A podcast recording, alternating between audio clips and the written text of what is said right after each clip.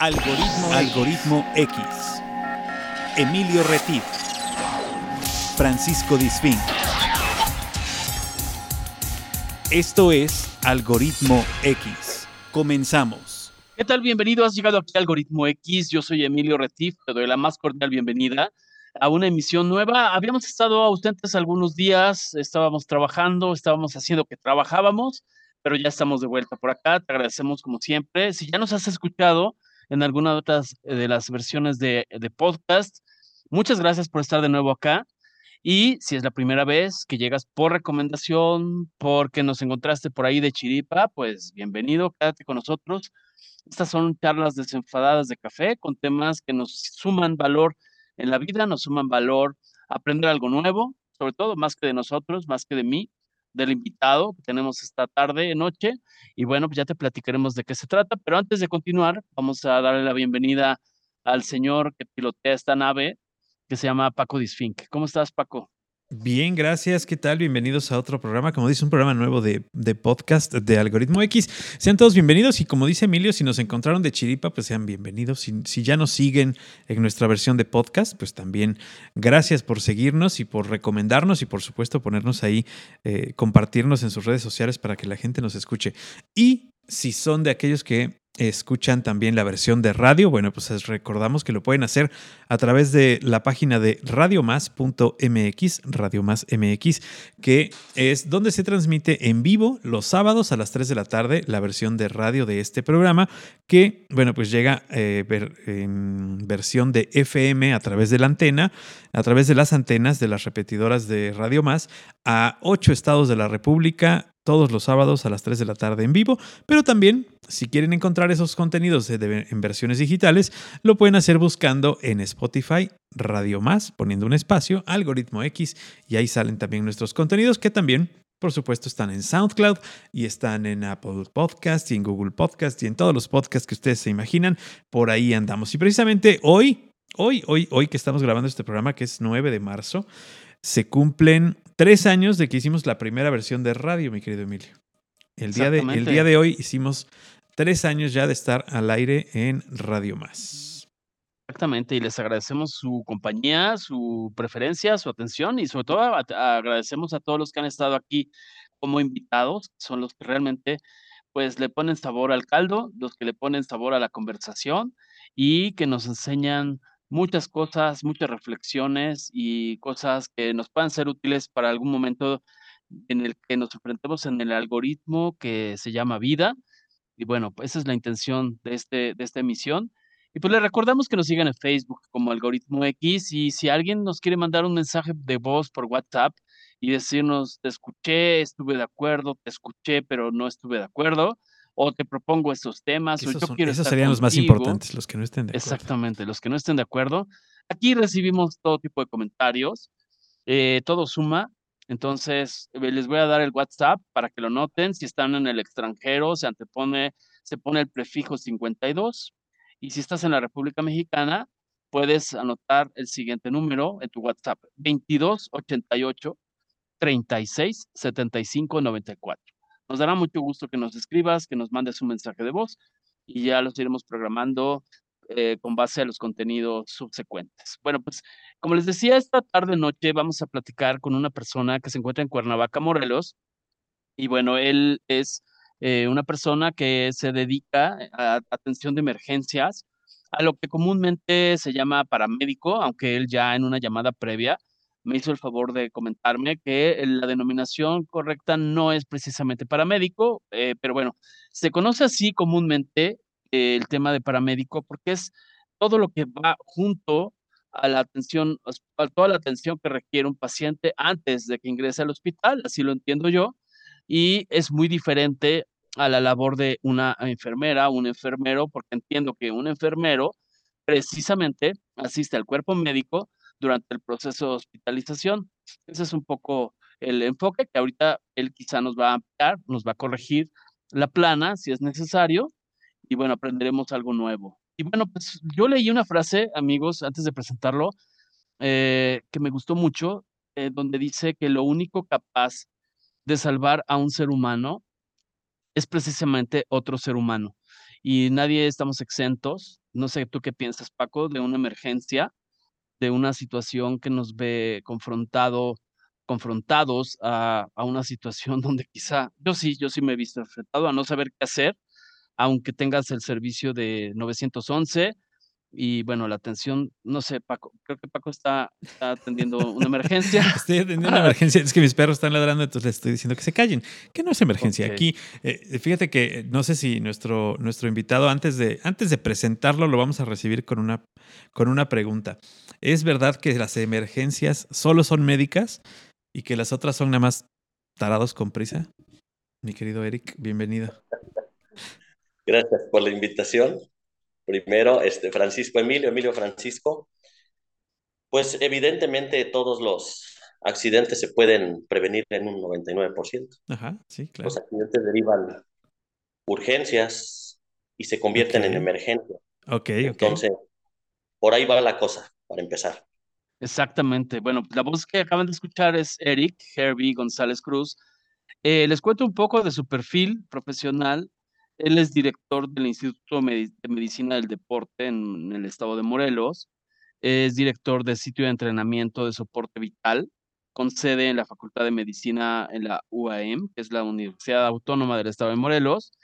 Es coordinador del sitio de entrenamiento para programas de, que se Stop the Bleed and the First Care Provider y son avalados por el Comité de Trauma de Estados Unidos y la Asociación de Médicos Cirujanos en Estados Unidos. Es diseñador de programas académicos médico hospitalarios eh, enfocados principalmente en paramédico del deporte, paramédico industrial, paramédico trauma y paramédico de emergencias médicas. No sé si más o menos leí bien la partitura, mi querido Eric. Bienvenido a Algoritmo X. Es correcto, muchas gracias y un verdadero placer eh, sumar ese granito de arena que comentaban al principio para efecto de darle a la sociedad, a la comunidad, herramientas, información, tips, contarles quizás experiencias para que esto les ayude a, en un momento dado a prevenir un accidente mayor y, ¿por qué no decirlo también? Para que en un momento dado sepan salvar una vida. Exactamente.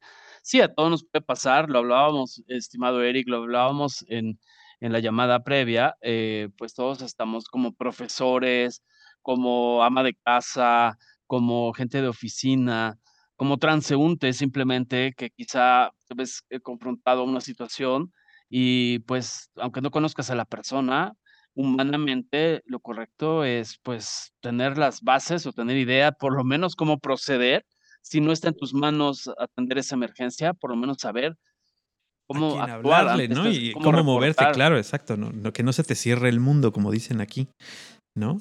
Porque, Claro. eh, a ver, Eric, tú nos puedes decir, pero eh, creo que en ocasiones, o, o muchas veces, el que se quiere poner como primer atendiente en un accidente a veces acaba echando las cosas a perder. Entonces, la recomendación sería, si no tienes la preparación o no sabes exactamente qué es lo que hay que hacer, pues mejor buscar a alguien que sí sepa, ¿no?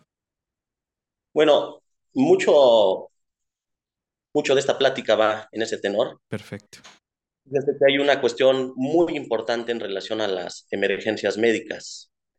Con el simple hecho de saber pedir Una ambulancia. una ambulancia, Claro. es decir, saber activar el servicio médico de emergencia, con eso estamos haciendo mucho por la persona que requiere una atención médica. Porque de alguna forma no sabemos primeros auxilios, pero si yo pido una ambulancia y en la llamada contiene las palabras requeridas y necesarias para que esa ambulancia llegue, estamos haciendo una cuarta parte de toda la atención, o una tercera parte más bien, de toda la atención que requiere ese paciente, porque el factor tiempo es fundamental para la atención de una emergencia y eso es trascendental en la vida de una persona. Claro. Para el- la cuestión de una emergencia médica de la índole clínica porque está enfermo o traumática porque haya sufrido algún accidente de cualquier tipo, ¿no? Exactamente. Oye, y además, bueno, seguramente en esta charla, además seguramente también nos, nos podrá ser útil o podrá ser útil a aquellas personas que quizá tengan esa vocación, decir, oye, yo siempre me he imaginado asistiendo a una, una situación de esta naturaleza, pero yo no me quiero estu- poner a estudiar medicina, pero bueno, sí me quiero capacitar. De hecho, yo sé y le mandamos un saludo a Mitzi Bennett, que ya ha estado aquí con nosotros, que nos contó alguna emergencia en su fase de, de piloto aviador eh, comercial, de una incidencia de, de, otra índole, de una cuestión de seguridad, pero nos contaba que también tienen que estar capacitados para, para atender ese tipo de incidencias.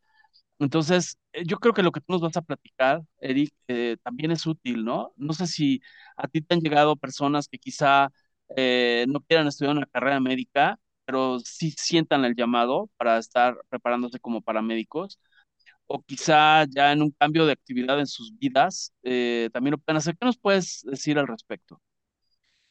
Bueno, hay varios perfiles, ¿no? De personas en este caso que muchas veces optan por estudiar algo que les haga sentir bien, que les dé satisfacción y que por supuesto eso termine concluyendo en, una, en un beneficio para otras personas. Y hablamos justamente de esto.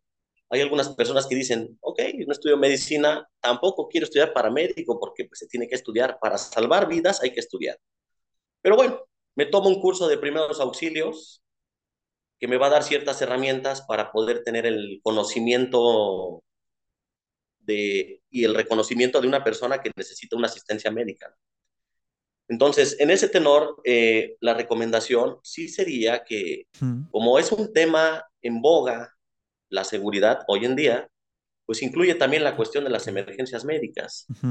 aquí la recomendación sería que todo aquel, toda aquella persona que tenga la inquietud o la necesidad de, de, de, sentir esa satisfacción de ayudar a las personas sin recibir nada a cambio, no lo piensen dos veces.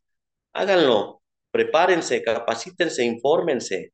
Busquen a instituciones legalmente eh, constituidas que puedan avalar eh, eh, adecuadamente los estudios que les puedan enseñar. Claro. En función de la prevención de accidentes y de la atención de las emergencias. O sea, es algo que es primordial hoy en día. Saber prevenir y saber, saber salvar una vida este, no tiene precio. Digo, no necesitas ser un profesional de la salud para poder ayudar a alguien. Y quizás basta con tener información, con ser autodidacta. Y qué mejor si se van a tomar un curso formal y oficial, ¿no? Esa sería mi recomendación en función de, de, este tema, ¿no? Claro, y además, como, como bien lo dices, eh, tener la preparación no solamente te sirve para, o sea, no estamos diciendo que vayas y te unas a un cuerpo de servicios eh, de emergencia o que te conviertas en voluntario de la Cruz Roja. A lo mejor trabajas en una escuela, por ejemplo, y estar capacitado para dar primeros auxilios le puede salvar la vida a un compañero, a un alumno, a un, a, un padre de familia en un evento. Eh, tener la capacitación de primeros auxilios puede salvarle la vida a un compañero de trabajo en una oficina, en una fábrica, en cualquier lugar. O sea, y bueno, pues para el, para el ámbito de la vida, pues le puedes salvar la vida a alguien en la calle, alguien que te topes o alguien que en el momento te tocó estar conviviendo con él, eh, aunque no sepas ni quién es, ni lo conozcas, ni estén juntos, y puedes ser eh, la persona que haga la diferencia que haga la diferencia de que, como bien dices, si bien eh, si estás muy especializado, pues a lo mejor puedes ayudar a salvarle la vida en el momento. Y si simplemente tienes los conocimientos básicos para marcar al 911 y saber qué decirle al que te contesta, ¿no? Este, pues le puedes salvar la vida.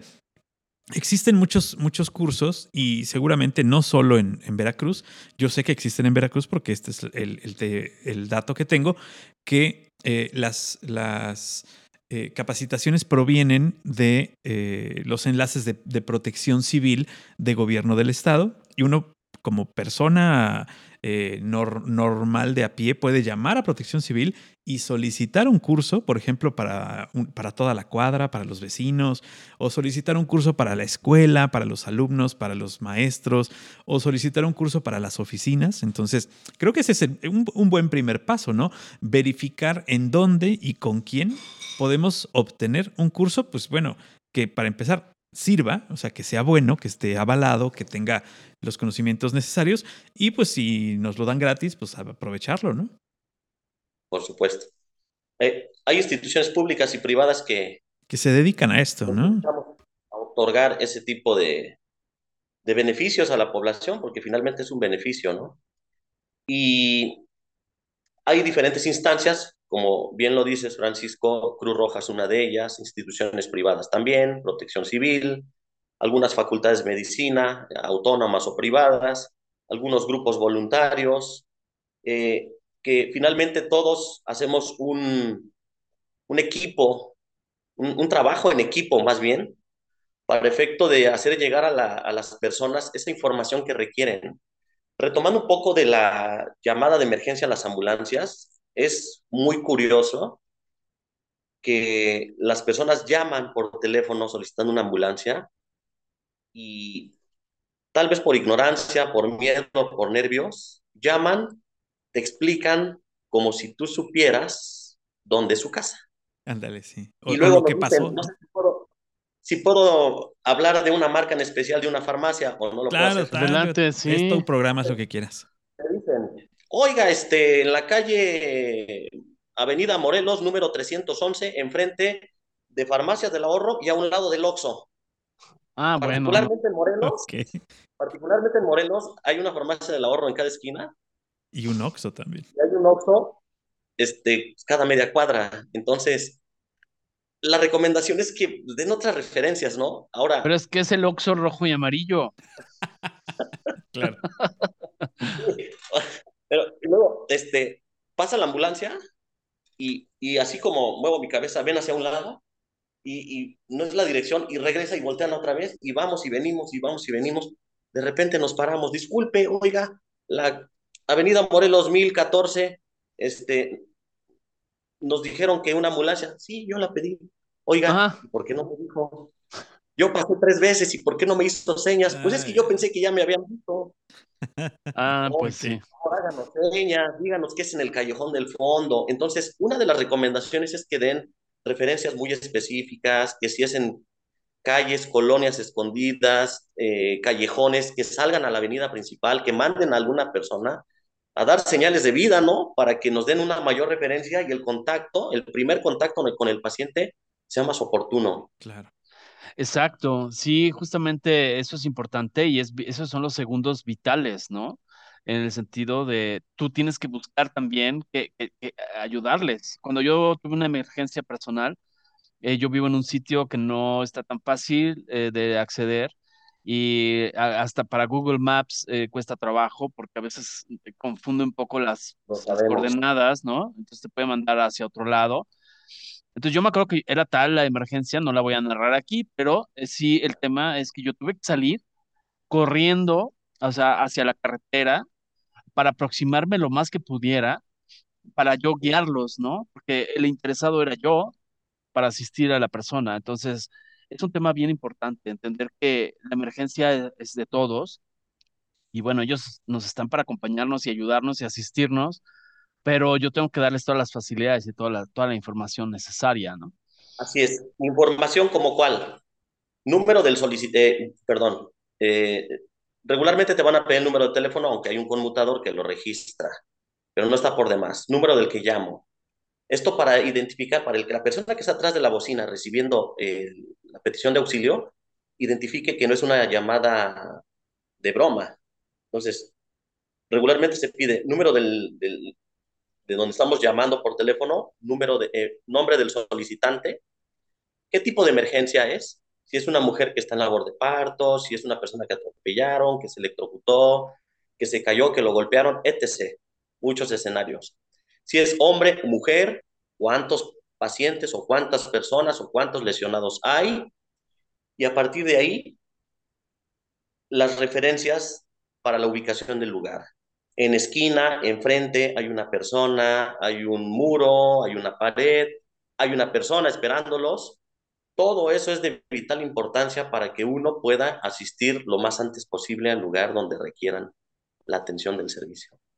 Claro, Exacto. sí, sí, se, se, trata de explicar la mayor cantidad de detalles, ¿no? Nosotros nos decían eh, en el último curso que tomamos en la oficina, eh, llama por teléfono, dices, estoy llamando de este número telefónico, eh, mi nombre es tal, estoy pidiendo una asistencia de emergencia para una persona de tal edad que sufrió tal lesión o que tiene un ataque al corazón o que eh, dejó de respirar o que lo que la, emergencia que sea eh, se encuentra consciente o inconsciente.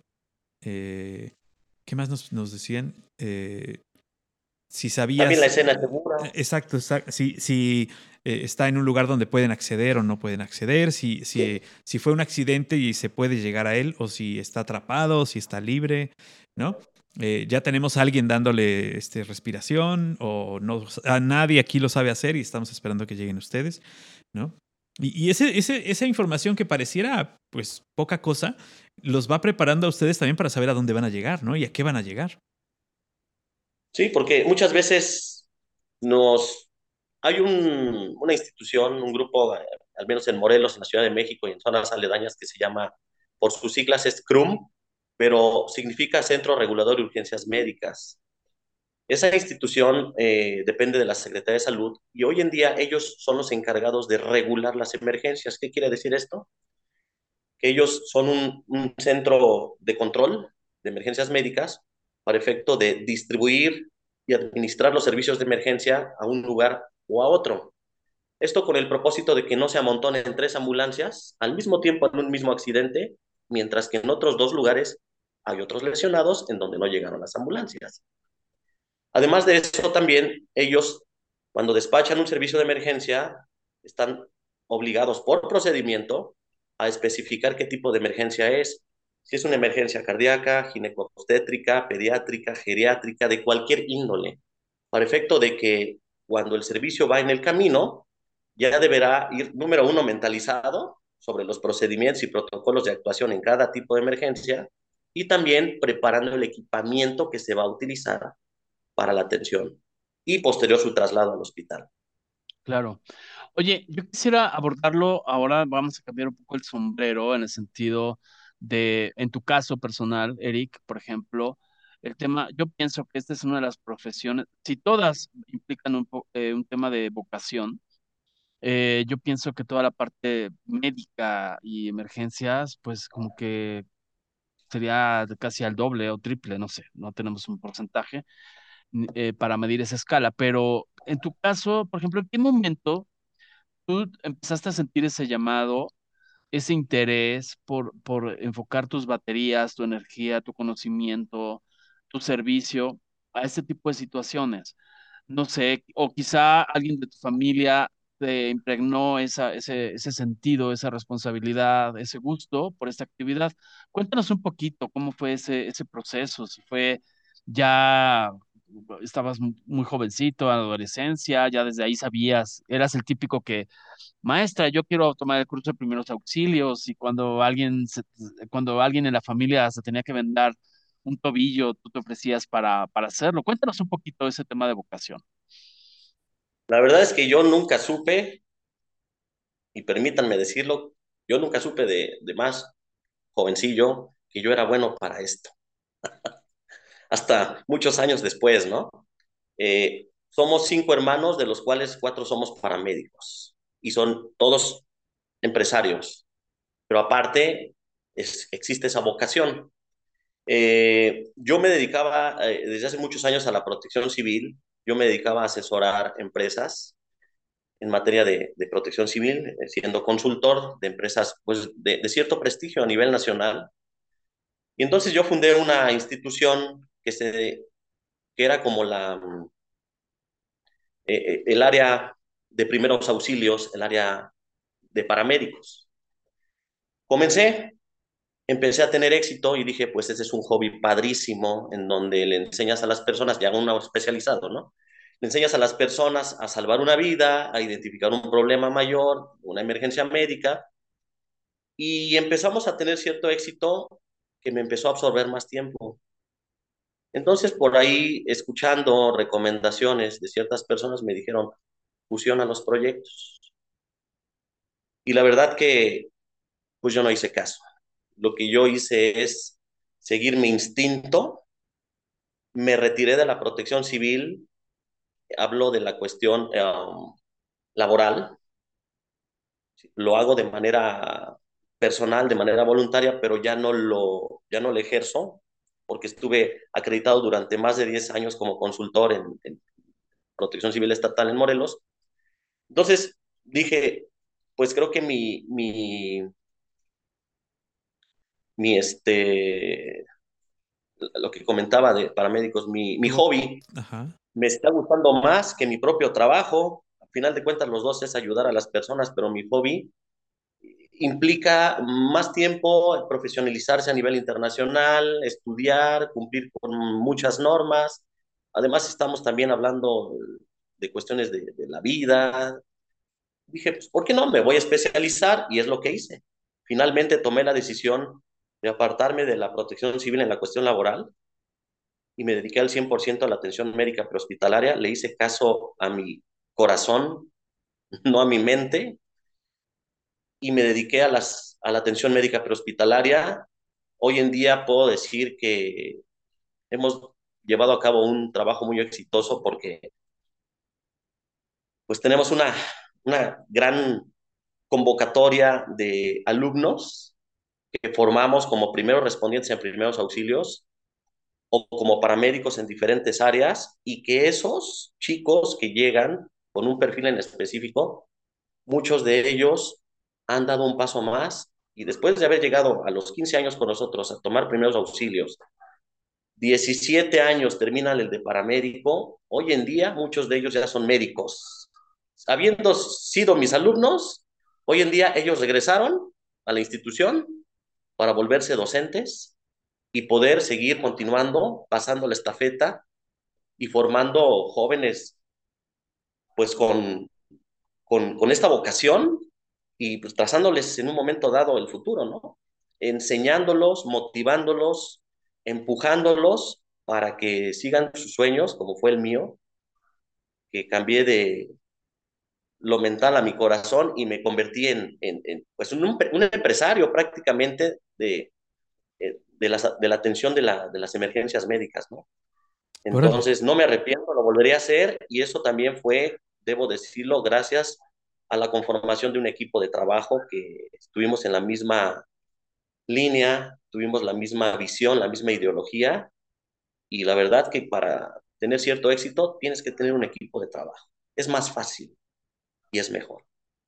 Sí, claro. O sea, eh, juntarte con personas que tienen el mismo sentimiento que tú acerca de una pasión que, pues, como bien lo dices, ¿no? O sea, dejas, dejas de hacer lo que, lo que querías hacer por lo que debes hacer, ¿no? Es, es algo que traías como, como meta en esta vida, ¿no? Y lo traía escondido y no me di cuenta hasta mucho tiempo después, en, el momento en que dije, me, me, me encanta esto, me gusta mi trabajo, pero mi hobby me encanta. Y si yo puedo trabajar de algo que me encanta, pues digo, ¿a quién no le gusta que le paguen claro. desempeñar un trabajo que ama y que adoras y que además consideras que lo haces con el corazón y de una manera natural, normal, ¿no? Y además estás dejando algo bueno, o sea, no estás haciendo algo, eh, claro. estás haciendo una labor que es necesaria y que pues nunca se van a acabar las emergencias, digo, ojalá y se acabaran, ¿no? Ojalá y dejara de haber accidentes, ¿no? Pero pues como, como, como claro. dices, los accidentes se pueden prevenir, pero lamentablemente siempre suceden. Siempre hay. Así Exacto. Es. Oye, y yo quisiera preguntarte algo que no sé, yo, yo siempre he dicho que no hay pregunta tonta en el sentido de, ahorita que te estaba escuchando, eh, sobre todo quiero preguntarte, y sobre todo porque en las familias mexicanas cada vez es más común que en casa haya al menos una mascota. Entonces, no están exentas de, de un emergencias. animal de compañía. Exacto, un animal de compañía, exactamente. Gracias, Paco. Y es una parte de, oye, ¿Y qué pasa si la emergencia se ve involucrada una, un animal de compañía y, y yo lo reporto? ¿Estos cuerpos de atención prehospitalaria pueden atender una situación, una incidencia o, qué sucede en esos casos? Eh, bueno, si hablamos de rescate, como un gatito que se subió al árbol y, o que eh, algún ave o algún felino que se haya escapado de alguna casa o algo por el estilo, ahí ya entran otras instancias, incluso hasta legales, ¿no? Pero regularmente le toca a los bomberos. El rescate, la extracción, la preservación, la conservación, el cuidado y el vínculo con las autoridades, eh, en este caso, eh, Profepa, Sebarnat y todos los involucrados, ¿no? Pero si habláramos de una emergencia médica, en lo particular, a mí nunca me ha tocado lo haría, como en algunos videos, videos que hemos visto que sacan al perrito y le ponen el tanque de oxígeno, por supuesto que yo lo haría, yo soy amante de, de los animalitos de compañía. Y lo que sí sé es que hay eh, médicos veterinarios que están especializados en los primeros auxilios de, de, de los animalitos. Por ejemplo, existe un tipo de reanimación cardiopulmonar para los perritos, para los gatitos. Tiene sus características, tiene sus especificidades. Debe de tener cierto entrenamiento y conocimiento la persona que va a impartir esos primeros auxilios, pero eh, finalmente este, sí hay personas especializadas. Por supuesto que en un momento dado, si a mí me llegara a tocar algún antecedente de ese tipo, considero que sí podría responder, tengo la capacidad, la intención, la inteligencia, la voluntad de hacerlo, de ayudarlo.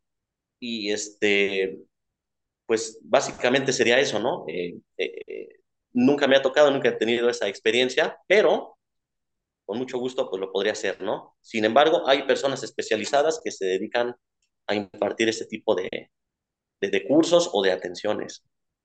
Perfecto. Claro, y, y, entiendo también que, por ejemplo, ya existe la iniciativa en Ciudad de México, por lo menos, de tener un hospital veterinario público, por lo cual entiendo también que debe existir algún servicio en Ciudad de México que habría que investigarlo, ¿no? Acerca de emergencias, ¿no? O sea, o, o supongo, digo, quiero suponer, no lo sé.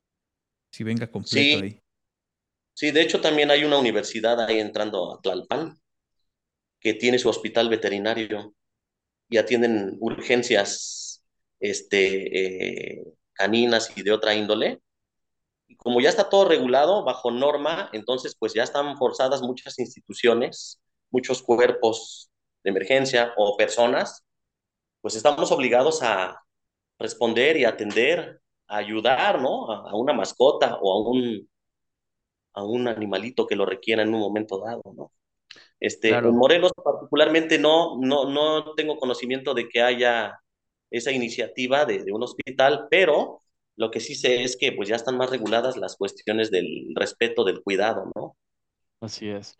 Oye, Eric, yo, yo quisiera saber eh, que nos compartieras, si es posible, evidentemente guardando la confidencialidad, no vamos a citar nombres ni nada, pero yo me imagino que has tenido alguna experiencia significativa en este tiempo, o sea, de esas experiencias que se quedan grabadas y que quizá pues también puedan ser muy representativas de, de, pues este llamado y de darle el valor que tiene esta actividad. Eh, entonces quisiera preguntarte si nos quieras compartir, si es posible compartirnos algo que diga, wow, esto fue de esas experiencias de impacto que comprueban, que me comprueban que esto, para esto estoy hecho y esto que he hecho, estoy más que comprometido y eh, no solo esto, sino que además me sigo preparando, como tú ya nos lo mencionaste antes, pero no sé si puede haber alguna cuestión o, que sea o muy representativa. alguna que te haya hecho dudar y decir, chale, se me hace ah, que no estoy bien para esto, ¿no? que te haya movido el piso. Sí, este, es evidente que en toda mi trayectoria he tenido diferentes tipos de pacientes y de emergencias médicas atendidas. Nunca son iguales, aunque el día de hoy te digan, se cayó un niño de las escaleras y mañana te toca un paciente y por el radio te dicen, o el teléfono, se cayó un niño de las escaleras, son diferentes lesiones. Todos los pacientes son totalmente diferentes, los escenarios son totalmente diferentes pero representativas todas. Eh, puedo decirles que he dejado pasar algunas que me han marcado, sí, por una cuestión emocional que en un momento dado podemos llegar a sufrir los, los profesionales de la salud, que se llama estrés postraumático. Entonces, muchas veces eh, uno pudiera hacer todos los protocolos habidos y por haber establecidos, entrenados, practicados, certificados y acreditados, pero algunas veces no resultan. El paciente fallece y uno deja todo lo que sabe y lo que debe llevar a cabo en el paciente y, y resulta que pues la persona fallece. Entonces, es ahí donde entra una condición emocional o mental del profesional de la salud en donde debe comprender que pues así es la vida y en un momento dado la persona pudo haber fallecido derivado de la gravedad de sus lesiones o derivado de la condición clínica de acuerdo a sus patologías, ¿no? Pero déjenme comentarles que experiencias muchísimas me han tocado desde personas baleadas, labores de parto, atropellados, electrocutados. en lo personal, eh, tengo diferentes especialidades, diferentes certificaciones, pero en la ambulancia mis compañeros regularmente cuando son niños o adultos mayores me dicen, es tuyo, es tuyo, vas. Vas, vas. No tolero, no tolero ver a un adulto mayor, no tolero eh, ver a un niño llorando, vas. Entonces, pues yo he tenido la fortuna de, pues, saber cómo abordar, cómo atender, cómo identificar, cómo explorar de manera oportuna para efecto de que las cosas salgan bien en la escena como primer contacto y posterior el vínculo al hospital. Eh, también me ha tocado escenas en donde llegamos y ya no hay nada que hacer por la persona y nos han exigido hacer maniobras amenazándonos. Claro, como Entonces, si este, porque la esperanza es lo último que muere y tú eres el que sabe, ¿no? O sea, en teoría deberías haber llegado a salvarlos, ¿no? Por ejemplo, llegas y una persona, la última, la última que me tocó de esta característica, una persona que se ahorcó. Llegamos a la escena, ya estaba en el piso, eh, con los ojos abiertos todavía, ya tenía datos cadavéricos, ya llevaba más de 40 minutos la persona al menos eso supimos. Eh, la novia le trataba de dar respiración de boca a boca, lo besaba en la boca, le comprimía el tórax. Digo, sabemos que no, no tenía entrenamiento o conocimiento en la RCP, ¿no? Entonces, lo que hicimos es detenerla, ¿no? Tranquila, mira, pues ya no se puede hacer nada. Nosotros confirmamos que ya no tuviera signos vitales, confirmamos varias veces, iba una médico con nosotros, que era en este caso familiar del paciente. Para su desfortuna, la médico que iba con nosotros, qué grave, resulta que nos llamaron que su primo se había colgado y me dijo, vamos, por supuesto es tu familia, ¿no? Estábamos justamente cubriendo un evento de box, nos tuvimos que salir para ir a atender al familiar, primero la familia. Llegamos y nos encontramos con esa escena, y cuando intervenimos a los familiares que estaban devastados, eh, yo intervine al paciente, le cerré los ojos, lo acomodé y en ese momento la mamá brincó y me rasguñó los brazos. Me dijo, déjalo, mi hijo va a despertar ahorita. Y yo me quedé tranquilo, ¿no? O sea, yo entiendo, ¿no? Mi, sí, claro. mi experiencia, mi formación me, me da, pues, a entender que es un momento muy difícil y que debo de comprender la situación, ¿no? Entonces, situaciones como esas nos enfrentamos desde personas con amenazas, aún así nosotros atendiendo y dando el máximo, hasta personas que por nosotros tener el deber de dar un servicio gratuito, las personas a veces quieren pagarte. Y pues evidentemente nosotros no estamos ni autorizados para recibir dinero, ni tampoco tenemos pues la necesidad de recibir dinero de alguien que lo va a utilizar para en un momento dado atender este pues la lesión o, la circunstancia de su familiar, ¿no? Eh, también nos han dicho groserías, nos han dado muchas bendiciones, nos han ofrecido trabajo, comida, o sea, de todo, hay de todo, ¿no? Hay personas desde agradecidas hasta personas que, pues no, no tienen esa gratitud, quizás se les olvida por el temor, por la emergencia, pero hemos visto de todo. Y, y, y, sí, en función de eso, todos los pacientes han sido importantes, no hay paciente que no pudiera en un momento dado complicarse. Y, y ha sido muy satisfactorio durante todos estos años el trabajo para ayudar a las personas. Eso es lo que puedo decir. Claro. Oye, eh, fíjate que eh, ahora que lo, que lo mencionas, esto de que tú llegas a un lugar y bueno, pues a ti ya te reconocen, digamos, tus habilidades o las habilidades que tú puedes tener para tener esa eh, comunicación correcta, esa empatía, esa gana de cuidar al otro, este, o, la habilidad de tomar la decisión correcta bajo presión eh, en ciertos casos y en ciertos momentos, que, que bien no se deberá leer como si tú tuvieras más fría la sangre que otros, sino que tú estás más capacitado y tienes mayor empatía, ¿no? Porque, porque muchos pensarían, no, bueno, para ser, para ser paramédico, para ser este primer atendiente, eh, pues necesitas tener la sangre fría. Y no, creo que al contrario, debes tener mayor sentimiento de lo que está pasando para entender cómo, cómo ayudarlo, ¿no? Sí, una de las cuestiones importantes que te van a dar la seguridad de hacer, y no hablo nada más de emergencias médicas, ¿no? De cualquier cosa. La seguridad que tú vas a tener para desarrollar, desempeñar o ejecutar algo o algún procedimiento es el conocimiento.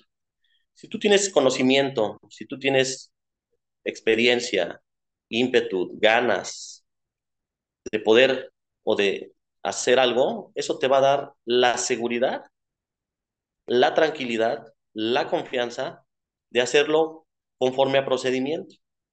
Por eso existen normas oficiales nacionales e internacionales, hablando específicamente de las emergencias médicas.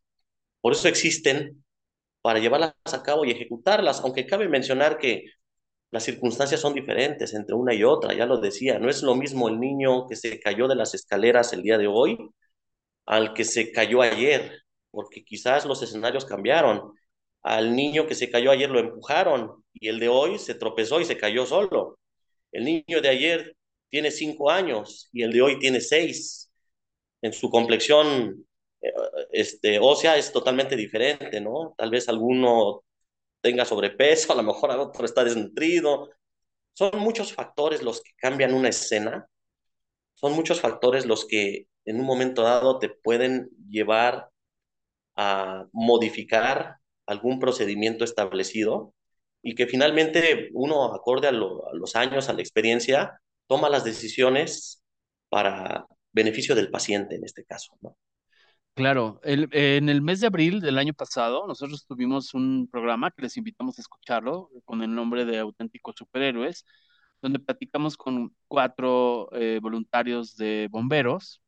Eh, y bueno, sabemos, y ahorita que hablas de procedimientos y de incidencias y situaciones y escenarios cambiantes, eh, yo quisiera preguntarte, eh, entiendo que hay, ocasiones que de acuerdo a algún accidente automovilístico, que es el que se me viene a la mente en este momento, probable que se presente una coexistencia de esos protocolos, porque quizá se requiera la presencia del equipo de bomberos para maniobrar ciertas cosas y ustedes van a la parte de las personas, ¿no? De, las, de los pasajeros del automóvil o el peatón, etcétera entonces, lo que quiero ver es esa parte, esa disponibilidad, aparte de tener una pericia, una capacitación, estándares y demás, hay que saber moverse dentro de un escenario donde hay varios procedimientos de manera simultánea. No sé si estoy describiendo bien la situación. Es un trabajo en equipo totalmente.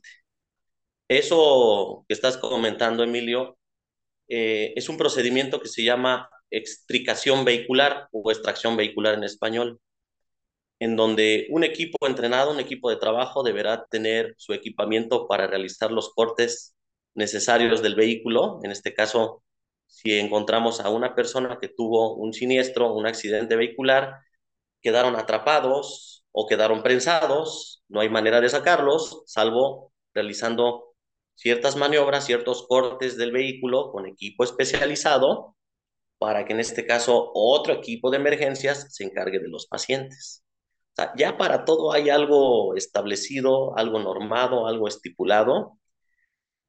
Y así como hablando de un vehículo, también ya existen diferentes entrenamientos y especialidades para rescate montaña, rescate aéreo, rescate acuático, rescate en estructuras colapsadas, como lo que acabamos de ver en, en, este, en Turquía, eh, que, que, debo comentar que la comunidad o el equipo mexicano tuvo bastante éxito en Turquía rescatando, tuve la fortuna de conocer algunas personas. que fueron allá. Y en función de eso, pues cada quien ya debe tener un entrenamiento, un conocimiento para saber qué hacer en cada escena, ¿no? Este, hay un protocolo que se llama triage, que se refiere a, a la clasificación de pacientes o personas de acuerdo a las lesiones y a la probabilidad de supervivencia de las personas. Ese es un procedimiento que se utiliza y se ejecuta en caso de un accidente mayor, una emergencia mayor, en donde haya de por medio múltiples víctimas. Entonces, ese procedimiento se echa a andar, pero se tiene que hacer bajo un lineamiento, con trabajo en equipo, un mando unificado para la toma de decisiones y determinar quién es más grave, se va al hospital, quién es menos grave, lo atendemos en la escena. Una embarazada, primera prioridad, se va al hospital. Una persona eh, eh, con, por así decirlo, amputación de una pierna, primera prioridad. Una persona que tiene una fractura del brazo derecho, él no se va a morir, lo podemos atender en la escena, lo podemos retrasar un poco para darle preferencia a las personas que tienen emergencias que en un momento dado los puede llevar a la muerte. Ok, y, como dices, esta, esta parte de tener un, un, mando unificado, o sea, una persona que está a cargo, cuando es un accidente, por ejemplo, eh, de un autobús de pasajeros, ¿no? Que involucra a lo mejor muchas personas, muchas ambulancias, muchos eh, eh, cuerpos de rescate y equipos que están trabajando al mismo tiempo. ¿Cuál es el procedimiento para ponerse de acuerdo? O sea, ¿quién dice yo voy, yo soy el máster, yo los voy a controlar? o se da eh, de manera natural o se da por quién llega primero? Ah. ¿Cómo lo hace? Es muy difícil. Es muy difícil, aunque ya hay un protocolo, es muy difícil el ego, tratar con el ego de algunas personas. Sí, claro. Quizás algunas personas dicen, yo soy más joven que tú, pero yo tengo conocimientos y estudios en otro país, entonces yo estoy por arriba de ti.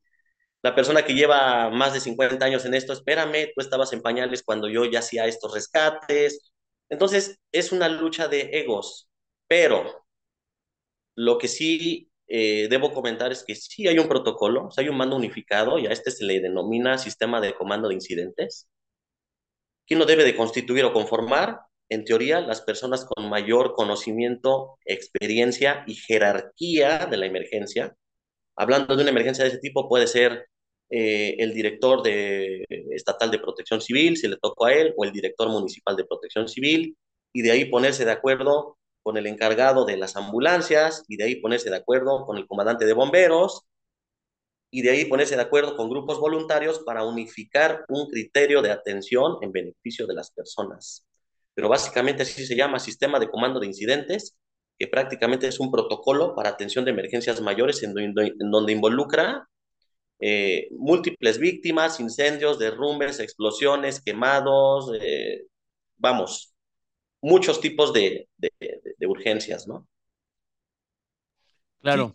Oye, perdón, este, justamente hablábamos de eso, o sea, la capacitación tiene que ver en esa coexistencia, dependiendo de la situación, habrá en esa simultaneidad a la que hacía referencia, quizá tenga que correr ambos procesos a la vez, es decir, quizá mientras el bombero está tratando de liberar eh, de una parte del vehículo o de alguna cuestión de la construcción o lo que sea, cualquier factor material que esté impidiendo la, sacar a la persona, pero mientras tanto eh, la parte médica tiene que estar actuando, no hay de que espérame que termine y entonces ahí es donde el ego tiene que quedarse afuera, ¿no? Y decir, pues igual en lo que me están rescatando y haciendo el corte del metal y de todo esto, le están dando oxígeno le están dando curaciones o, parando un sangrado, etcétera, ese tipo de situaciones.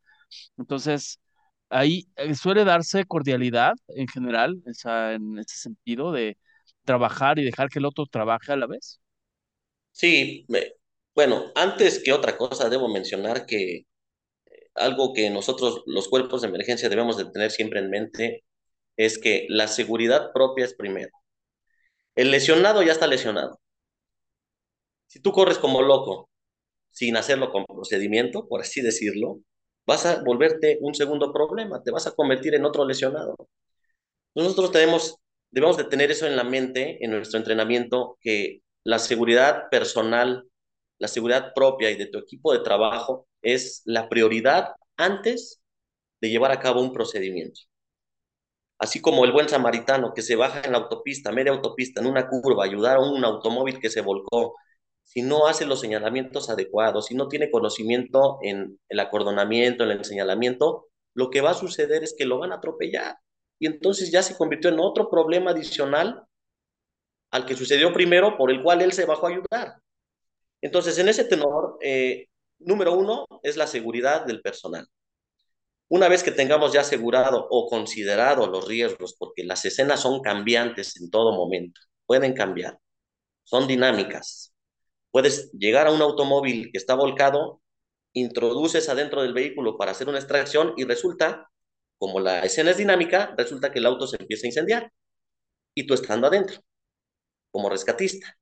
Entonces hay procedimientos para controlar todo este, ese tipo de situaciones, pero justamente para eso es el sistema unificado, el sistema de comando de incidentes, para ponerse de acuerdo quién se va a encargar de los pacientes, qué institución, qué tipo de equipamiento vamos a utilizar, quién se encarga del acordonamiento, si es una vía federal, si es una vía estatal, municipal, quién acordona, los periodistas de un lado, los chismosos de otro, los cuerpos de emergencia que van a cortar el vehículo de un lado, los cuerpos de emergencias médicas, por dónde van a entrar, si van a entrar por el medallón, si van a entrar por la puerta lateral, si tenemos que esperar a que rompan una puerta. Es decir, debe de haber una estrategia, debe de haber una coordinación, debe de haber un plan de trabajo, de actuación para evitar, pues, que haya ese tipo de conflictos, de egos, de lucha de poderes en una escena en donde está de por medio la vida de las personas. Al menos he trabajado mucho en eso. Eh, eso que estoy comentando, me lo dijeron, ¿eh? Yo, a mí me lo platicaron. Y, créanme que, este, pues en la medida de, de esa situación, pues nosotros eh, tratamos de colaborar con otras instancias, con otras instituciones, porque a final de cuentas, uno también puede ser la víctima en un momento dado, se puede convertir en, en ese paciente que en algún momento dado uno tuvo que auxiliar. Claro. Oye, ahora, que enlistabas a uno de los principales actores, incluyendo los chismosos, los cronistas este, de la ciudad y del barrio, ¿qué razón me das? Me imagino que también se ha presentado alguna situación con las personas pues, que están con las cámaras de prensa, nota roja, eh, que están cubriendo, están haciendo su chamba, evidentemente, eso se les entiende, pero pues también ellos tienen que guardar distancia y sobre todo respetar, ¿no? Respetar. ¿Qué opinas al respecto? ¿Se da esta situación? En provincia pasa, en provincia pasa la presencia, no sé quién les filtra el dato, porque pasó Pero llegan antes que las pizzas, los de las no, pues así pasó. en vivo de, de, en el caso, En el caso de la incidencia que les platicaba personal, que insisto, no me voy a reservar los detalles, pero el tema fue el, la situación de tener que estar lidiando como familiar de una situación de eh, gente de la prensa eh, queriendo acceder cuando, cuando estaban atendiendo la, la, situación. O sea, ¿quién les dio el dato, no? Pero bueno, ¿qué, qué opinas al respecto? Este, ¿qué, ¿qué, mensaje les dirías a algunos de esos paparazzis de la nota roja que quieren estar en primer plano y que pues puedan estar alterando el orden del, del, del escenario, ¿no?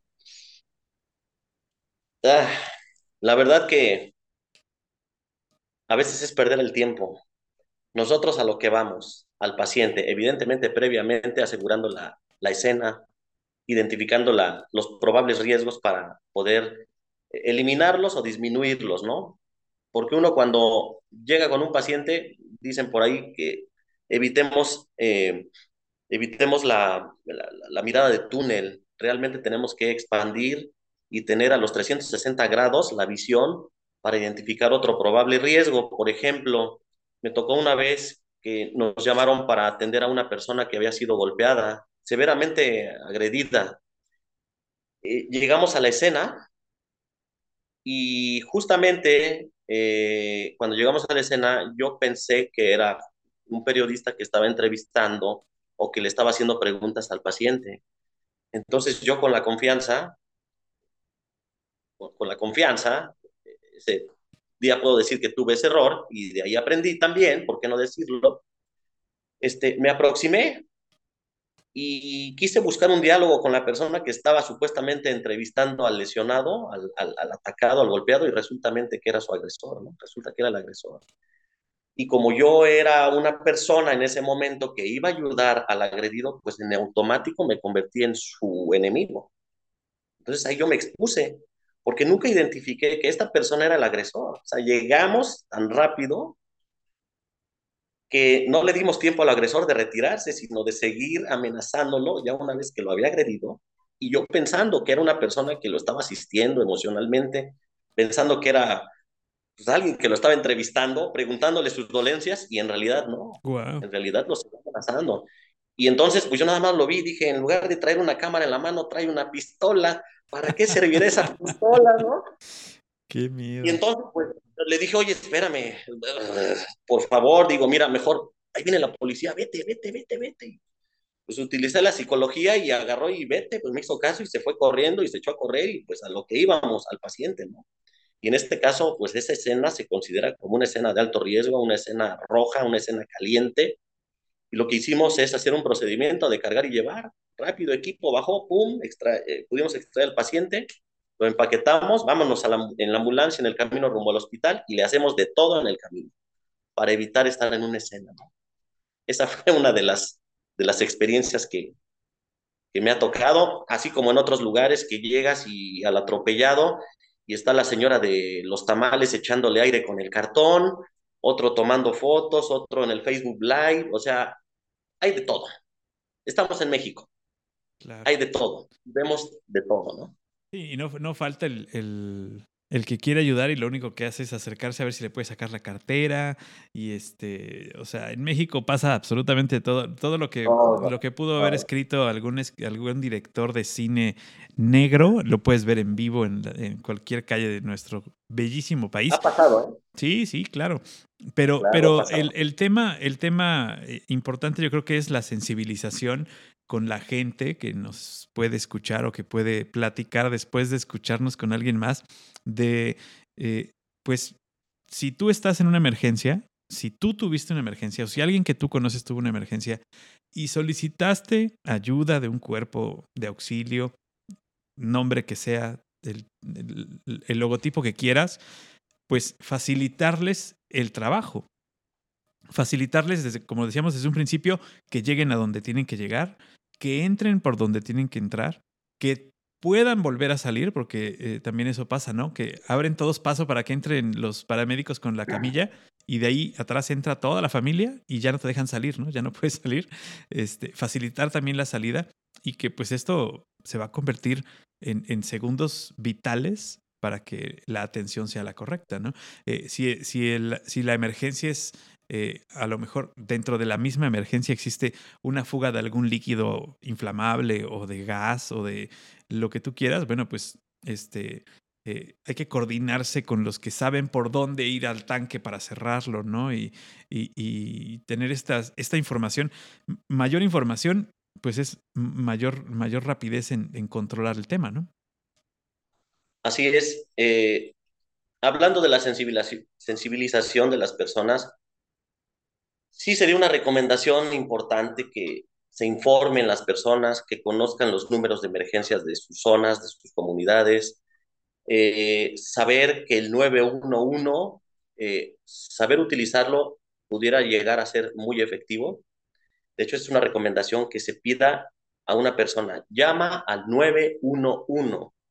Ese es lo indicado, no decir 911 o 911 que la persona que recibe ese mensaje pudo, por los nervios o por el ruido del entorno, pudo haberse confundido y decir, me dijo 711, 811, 1411.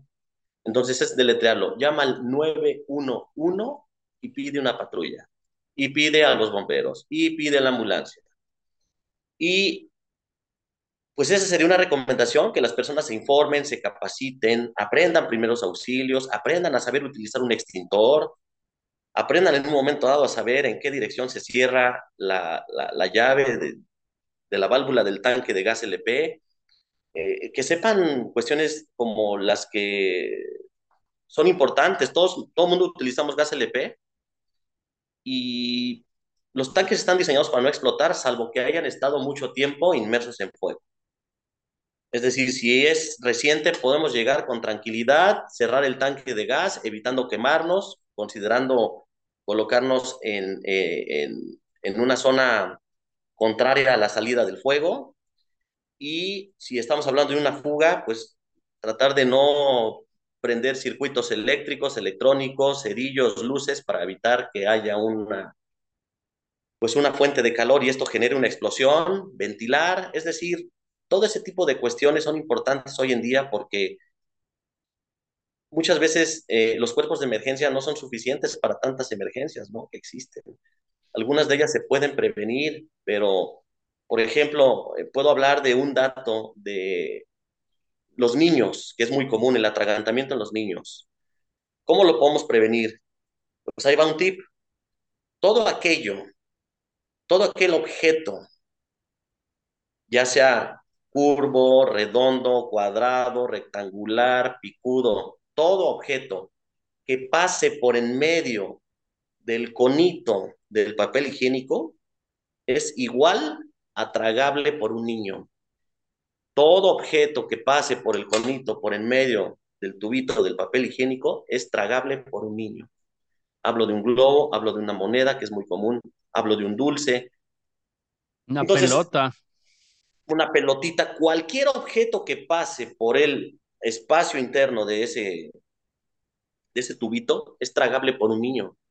Si nosotros consideráramos eso, podríamos disminuir las estadísticas por muerte por asfixia, por paro respiratorio, por paro cardiorrespiratorio en niños derivado de un atragantamiento, que es el término correcto, no es ahogamiento, es atragantamiento, porque estamos hablando de un objeto sólido. Si hablamos de ahogamiento, estamos hablando de qué? Se ahogó por agua. Agua. Agua. Ahogamiento, agua. Atragantamiento, objeto extraño en vías aéreas, en vías respiratorias. Entonces, ese sería un tip, sería un, una recomendación que consideren los papás también darles los juguetes que luego o los objetos que dicen para niños mayores de tres años. Las cosas son para lo que son. Si yo le doy juguetes que tienen piezas pequeñas a un niño de dos años que dice mayores de tres años, entonces lo estoy exponiendo. Y como referencia pueden tomar en consideración esa recomendación del tubito del papel higiénico.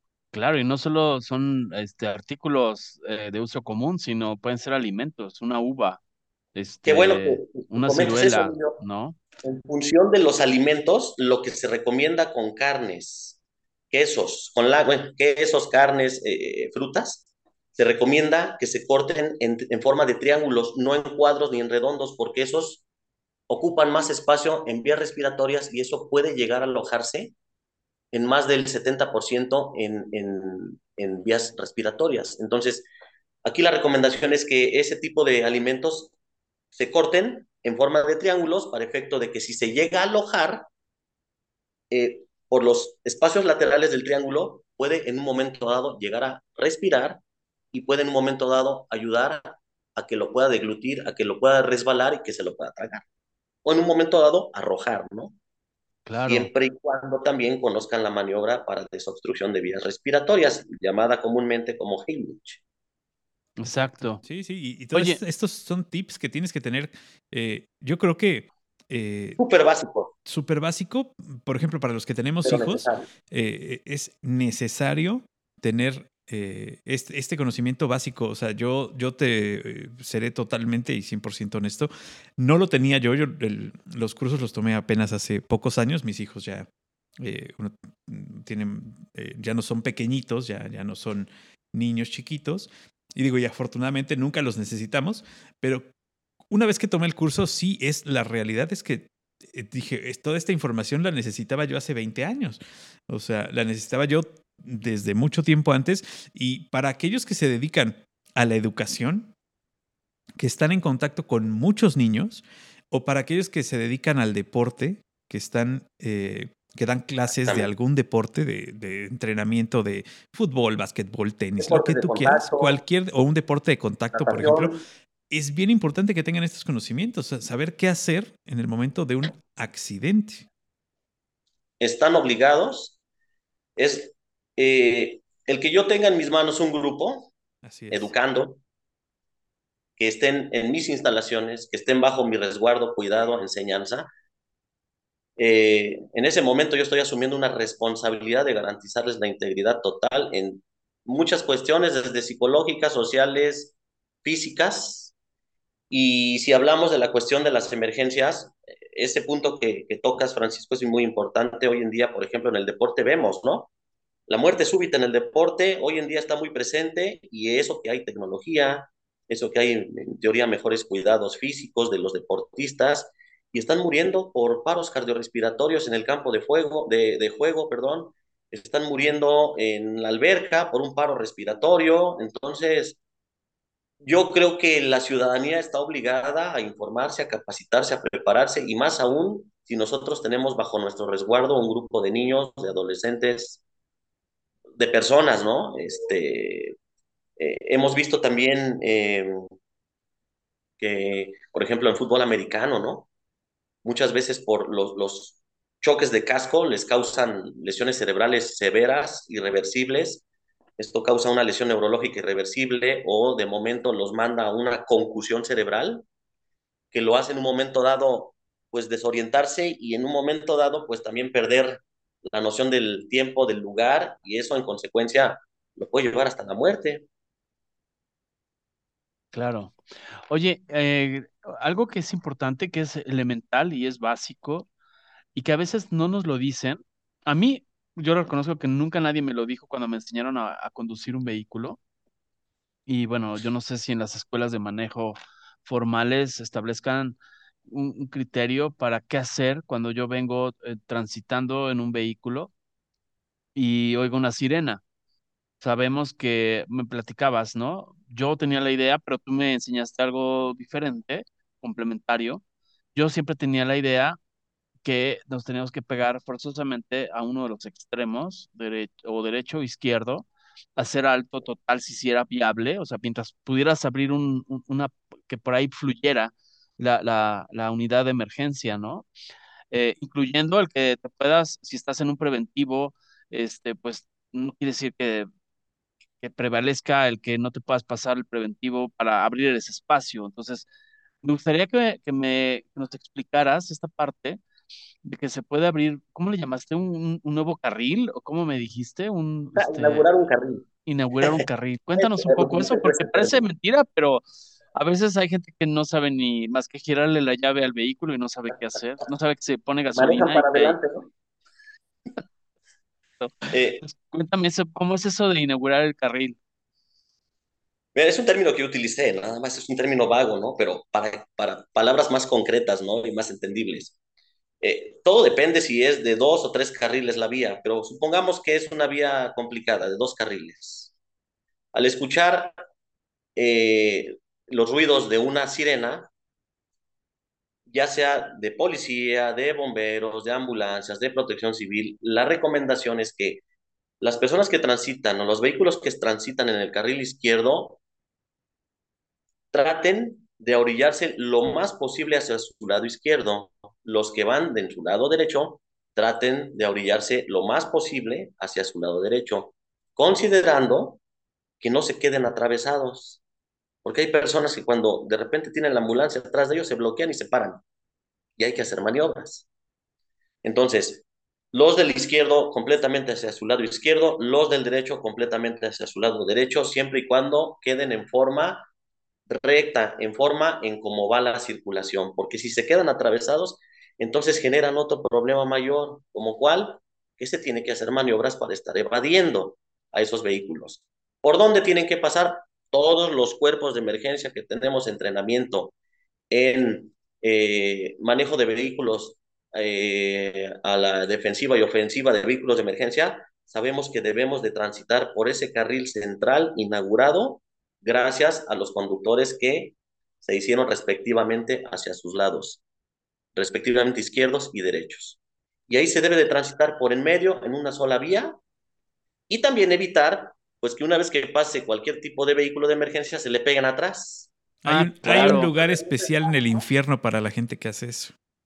Ciudad de México es experto, los, conductores de Ciudad de México son muy inteligentes, se creen Checo Pérez, por pegarse atrás de la ambulancia y no consideran un frenón. La, la, visión delantera del conductor de la ambulancia. En cualquier momento puede llegar a frenarse, evadir un objeto, un niño corriendo, una pelota atrás de un grupo de niños, o sea, muchos factores que pueden llegar a suceder por un accidente y por, una gandallas. conducta inadecuada, ¿no? Claro. Entonces, esto es lo que se recomienda, que se hagan lateralmente hacia sus lados, inaugurar un carril central, es decir, en medio de la división de las rayas de los, de los carriles, de las divisiones, ahí es donde va a pasar el vehículo de emergencia para continuar su paso. También deben de saber que existen diferentes códigos, diferentes tipos de, de sonidos de sirena. Hay uno que habla, eh, bueno, habla porque pues yo hablo ese idioma, ¿no? Eh, pero, pero se escucha eh, muy rápido, muy alargado. No sé si me doy a explicar. El alargado es como cuando ladran o maullan los perritos. Mm. Cuando... uh, eso es cuando vamos en una vía recta, recta, recta, recta, recta. Cuando se escucha un más cortito, quiere decir que vamos a cruzar un crucero que quizás está en rojo. Tenemos que hacer alto total, observar izquierda, derecha, izquierda, de frente y continuar. Entonces hay diferentes códigos de aviso para la población y que sepa qué tipo de, de alguna forma, qué tipo de emergencia y que sepan este, qué vía se, se, este, se está recorriendo, ¿no? Los y bomberos utilizan todo- otro tipo. Sobre todo que no hay que hacerle al perito ciudadano, ¿no? Y, sacar las inferencias personales de que, ay, seguramente ni tienen paciente, porque también lo he llegado a escuchar, ¿no? Seguramente vienen vacíos o seguramente ni siquiera va a atender una emergencia, sino solo es para brincarse el tráfico. Eso ya no está en nosotros, ¿no? Si está, este, que no creo que sea el caso, pero si llegara a ser el caso, eso ya es cuenta que va a pasar en su, en su eh, juicio final esa persona, pero tú te tienes que hacer un lado. No andes averiguando ni andes sacando deducciones, ¿no? Este, Eric, ¿qué piensas? Eh, puede ser el mismo familiar de la persona que se está agandallando, dicen por ahí, Claro. y él no permite el paso al vehículo de emergencia. Él en un momento dado se va a estrellar con la misma ambulancia que tenía como destino atender a su propio familiar. Así. Sí, siempre, siempre hay que, hay que tratar a los cuerpos de emergencia como si nos vinieran a ayudar a nosotros mismos o a algún familiar de nosotros. O sea, Esa es la eh, misión. esa es, esa- así tienes que ver a los cuerpos de, de- de salvamento. Esa es la misión, ese es el objetivo. Para eso estamos, para eso nos preparamos, para eso estamos calificados. Hay personas con el don de ayudar que pertenecen a cuerpos de emergencia. Para eso hoy en día muchos, puedo yo jactarme de decirlo, esto ya es algo profesional, estamos profesionalizados, estamos regulados, somos observados eh, y para ello estamos obligados a estar entrenados, estar actualizados tanto en, en, en, protocolos y normatividades nacionales, así como internacionales, que es lo que hacen la diferencia también de un buen servidor, de un, de un, un buen rescatista o de un buen médico, paramédico, enfermera, bombero, policía. Hoy en día, si no estamos uh, uh, eh, actualizados, eh, entrenados, preparados, estudiados, la verdad que resultamos ser empíricos y en un momento dado podríamos llegar a perjudicar a la persona a la que estamos ayudando. Exacto. Para eso existe una norma, por ejemplo, permítanme decirles que la norma oficial mexicana que regula la formación, eh, entrenamiento y conocimientos con los que el paramédico o el técnico en atención médica prehospitalaria nivel 1, 2 o 3 está obligado, es la norma 034 SSA 1 de la Secretaría de Salud. En función de ella nos basamos a nivel nacional sobre todos los conocimientos que y el perfil que debemos de cumplir para ser profesionales en nuestra área. No obstante, algunos nos dedicamos a ir más allá a nivel internacional y a entrenarnos en otros países para dar una mejor garantía de la atención de los pacientes.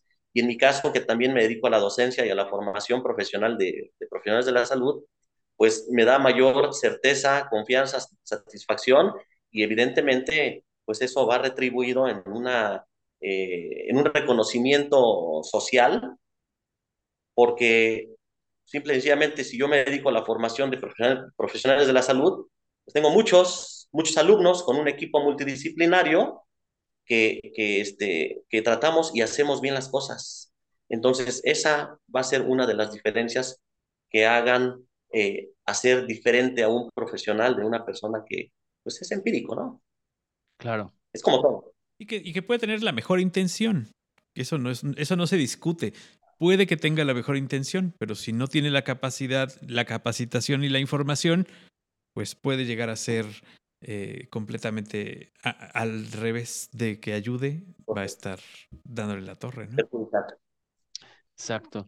Oye, el consejo que le puedas dar a las personas que quieran eh, o que sientan que tienen esta vocación, que quieren profesionalizarse en este tenor, ¿en qué tienen que poner atención? Porque me imagino que así como hay en todos los estudios algunas instituciones que no están acreditadas o que quizá no tengan los estándares suficientes, eh, ¿qué consejo le darías a esa persona? ¿En qué se tiene que fijar? Eh, que investiguen a las instituciones públicas o privadas que tengan un fundamento, un sustento académico, que puedan otorgar una firma médica, que, que tengan un aval médico, ya sea estatal, nacional o, extranjero, que sean eh, más allá de personas, que sean instituciones. En las instituciones, pues hay grupos de personas que conforman una institución. Esa sería mi recomendación, que quien quiera entrenarse, capacitarse, aprender primeros auxilios, formarse como paramédico, primero eh, investiguen el, lugar a donde llegan y revisen eh, eh, qué tipo de documentos van a entregar, si los regula alguna norma oficial mexicana, si tienen el equipamiento suficiente, cuántos años de experiencia. en fin, entre otras cosas, eso sería una de las recomendaciones principales y primordiales, porque si yo obtengo un conocimiento, por ejemplo, en primeros auxilios, pues también quiero sentirme satisfecho recibiendo mi documento que va a avalar esos conocimientos que yo pude obtener derivado de la enseñanza que me dieron mis docentes o instructores, ¿no? Entonces es como el premio final, ¿no? Un documento que sea legal para acreditar pues esos conocimientos que en un momento dado me van a dar el apoyo para ayudar a alguien. Eso al final de cuentas me va a dar satisfacción. Pero si yo no eh, eh, este, me informo bien de la institución a donde yo quiero asistir para entrenarme, este, yo creo que estarían cometiendo un error, ¿no?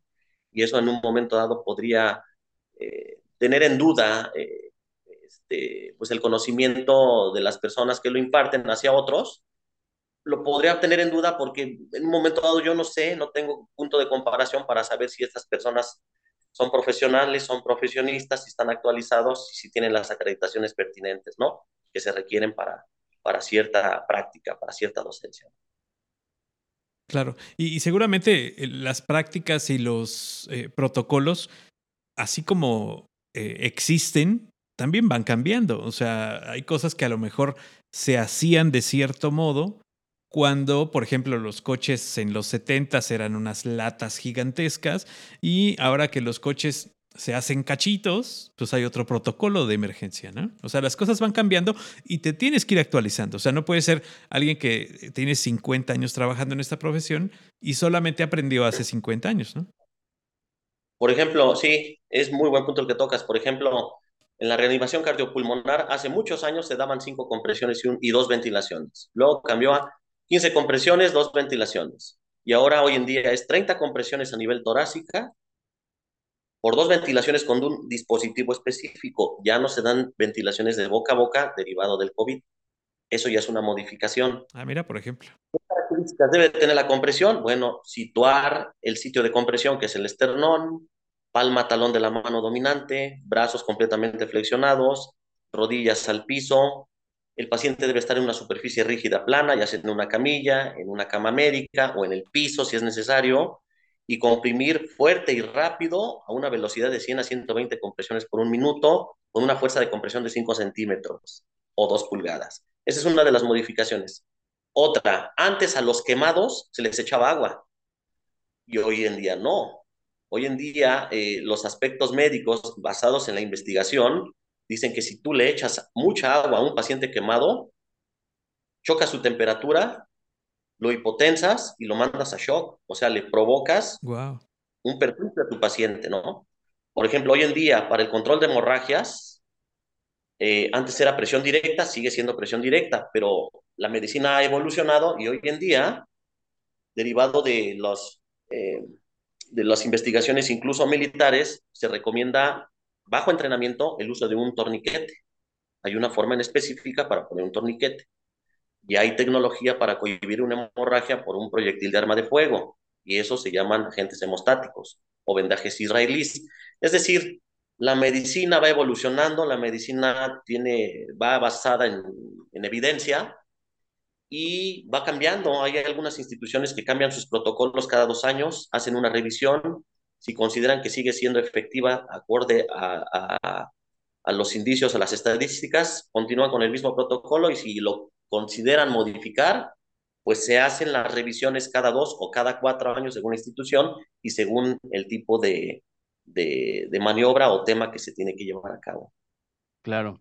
Oye. Hay procedimientos para heridas, hemorragias, fracturas, luxaciones, quemaduras, intoxicaciones, convulsiones.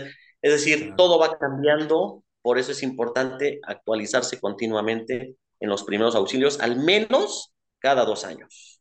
Hablando este mensaje para personas legos, que son personas que se dedican a otra cosa, que tienen otra profesión, pero que se les recomienda que sepan primeros auxilios, por lo menos para el hogar. Sí, sí. Claro, sí, lo hablábamos, sí, siempre es importante en el hogar, en el trabajo, en la industria, en transporte, Como la en todo, en todo, sí, exactamente. Pero también, por ejemplo, en los fraccionamientos, en las unidades, los edificios, Claro. muchas veces no hay quien suceda, quien pueda estar, por lo menos atendiendo la, la asistencia o controlando un poquito, aminorando, si se vale el término, en lo que llegan los cuerpos de emergencia, ¿no? Entonces, pero yo quisiera, antes, yo tengo una pregunta que eh, yo sé que está en la mente de muchos y pocos se atreven a poner sobre la mesa, pero se la voy a reservar al final. Y quisiera preguntarte antes de eso, es, ¿qué tema nos está faltando que quisieras eh, compartirnos, que, sea relevante para la vida diaria, eh, que quizá no te hayamos preguntado hasta ahora? algo que quieras destacar eh, para la gente que nos hace favor de escucharnos. Bueno, pues después de un accidente nada es igual. Y, por ejemplo, hablando del hogar, hay muchos lugares donde tienen el tanque de gas abajo de donde está el switch eléctrico. Para que en un momento dado haya fuego se necesitan tres factores, forman el triángulo del fuego, se necesita calor, oxígeno y combustible. El gas LP es un combustible. Oxígeno tenemos 21% en la atmósfera, siempre lo hay. Y en este caso la chispa la viene generando pues el arco eléctrico que en un momento dado propiciaría o generaría el switch eléctrico, ¿no? Entonces, ¿a qué voy con esto? A que las personas eh, hagan conciencia en función de hacer análisis de riesgos dentro de sus casas, que hagan un recorrido para revisar el baño, que en estadísticas es el lugar en donde hay más tropiezos, más muertes por tropiezos, se golpean eh, en la taza de baño, se golpean en el lavadero, donde hay una incidencia alta de niños intoxicados y quemados en el baño. Que hagan recorridos en la covacha, que eviten eh, eh, guardar solventes en botellas de uso común, y hablo de refrescos, hablo de, no sé, permítanme decirles, hay los Gatorade vienen de colores en específico, y si ustedes van a comprar al súper fabuloso de ese limpiapisos, si los comparan, vienen del mismo color. El niño los ve igual, no sabe leer, y el niño va a decir, pues me tomo el que se ve más bonito y más brillante y resulta que el que se va más brillante es el limpiapisos. Entonces, cosas como este tipo se recomiendan en casa, que observen, que hagan un estudio, un análisis de riesgos para evitar accidentes, para disminuir ese grado de riesgos, eh, cuidar qué guardan en la covacha, qué guardan en la bodega, los solventes, deshacerse de ellos. Eh, vamos, que hagan un programa de seguridad interno para en caso de que si sucede algo, nos vemos en tal lugar, a tal hora, que en un momento dado también compren un botiquín para el hogar, que, que se sometan a la norma oficial, es tan fácil meterse a googlear y decir este, aditamentos básicos para un botiquín, dejando afuera los medicamentos, pues lo necesario que debe tener una casa son eh, insumos básicos como vendas, eh, eh, este, vendas, gasas, gasas, algunas pomadas, pero evitar tener medicamentos, porque eso se recomienda bajo prescripción médica, ¿no? Entonces, todo eso sería una recomendación para el hogar, su botiquín, hacer estudios de riesgos. Si hay niños que gatean, los papás tienen que gatear para ir observando qué es con lo que el niño se encuentra día a día. ¿Qué puede haber abajo del sillón? Entonces, es necesario que el papá gatee, la mamá gatee para ver a la altura, a la vista del niño, qué es con lo que se deben encontrar, con qué se puede golpear. Eh, tener cuidado con alturas, tener cuidado con escaleras. Claro, con, cosas, con cosas con filo. Claro, que el, lugar más común donde se guardan las, este, las cosas más tóxicas es en abajo de la cocina, ¿no? O sea, el lugar donde toda la familia está, este, abajo del lavadero ahí está el drano y está el cloro y, o sea, todas estas cosas pues en, el mueble del, en el mueble del baño. Fuera del alcance, fuera del alcance de las personas que pueden caer en una confusión y se las pudieran tomar o echar encima. Ya no nada más tomar, o sea, tirárselas encima puede ser igual de peligroso. Eh, tener eh, esta conciencia de que eh, pues podemos caer en un error, ¿no? o alguien puede caer en un error y confundirse. Entonces, si vas a guardar algo, etiquetarlo muy bien, cerrarlo perfectamente bien, que, se, que no se pueda abrir fácil. Eso evita también algunas cosas, pero lo más fácil es dejarlo fuera del alcance. Eh, si no tienes un las estufas, ¿no? Sí, las, perdón, Paco, las estufas y las, los mangos de, los, de las ollas. Que Cuando estás cocinando, que no queden hacia afuera, ¿no? Claro. Exactamente. Exacto. Eh, queden eh, lateralizados por el quemador de atrás, ¿no? Claro. el niño, si es un niño pequeño, llega gateando, se va agarrando de todo lo que encuentra con tal de parar. El siguiente paso es meter la mano y echarse encima la olla con agua caliente. Hace palanca, hace palanca. Claro. Sí, eh, el, el, tema, y creo que seguramente te ha tocado, de las pantallas planas estas gigantes, que no están fijas, están sobre un mueble, y los niños se las echan encima y se fracturan, ¿no? Porque pues pesan un montón. Por ejemplo, la pecera que ustedes ven aquí. Ajá. Sí, sí. Vean la pecera también, o sea, mucho cuidado con los niños. Este, por eso es la recomendación, que los padres de familia hagan estudios de riesgo bajo su criterio, bajo información. Eh, si toman un curso de primeros auxilios, les van a abrir la mente, les van a quitar la venda de los ojos y eso les va a ayudar a disminuir el grado de riesgo en el, en el hogar, ¿no? Para empezar, los enchufes con los niños pequeños. Eh, es muy común que el niño está aprendiendo, experimentando. Si llega a ver mete un clip. algún clip, algún cuchillo, créanme que por curiosidad lo va a introducir en el enchufe y eso lo va a llevar a una probable electrocución. y hoy en día hay tapones, hay tapones para evitar que tengan contacto con un enchufe, ¿no? Y que lo lleve a un problema mayor, ¿no? Claro, sí, claro, sí, sí. y, como tú dices, apoyarse de alguien, ¿no? Apoyarse de alguien que sepa. O sea, a lo mejor nosotros ya estamos tan acostumbrados de ver nuestra casa que no te das cuenta de algo que tiene riesgo. Trae a alguien de fuera. Claro, trae a alguien de fuera que vea, la, que vea los problemas que puedes tener. Puede ser una esquina de una mesa donde te puedes caer y pegar, sobre todo si tienes niños chiquitos. Pueden ser eh, un mueble donde guardas las botellas de vino, que si se caen, se rompen, pueden cortar a alguien. Hay un montón de cosas, ¿no? Hay un y no solo niños chiquitos, ¿eh? no, también. edad, son un poco niños chiquitos. Exacto. Sí, que hay que estar al pendiente más que cuando un niño está gateando y aprendiendo a caminar. Porque... Claro, claro. Y es un tema. Una caída, una mala caída, te puede marcar la diferencia en muchas cosas, ¿no?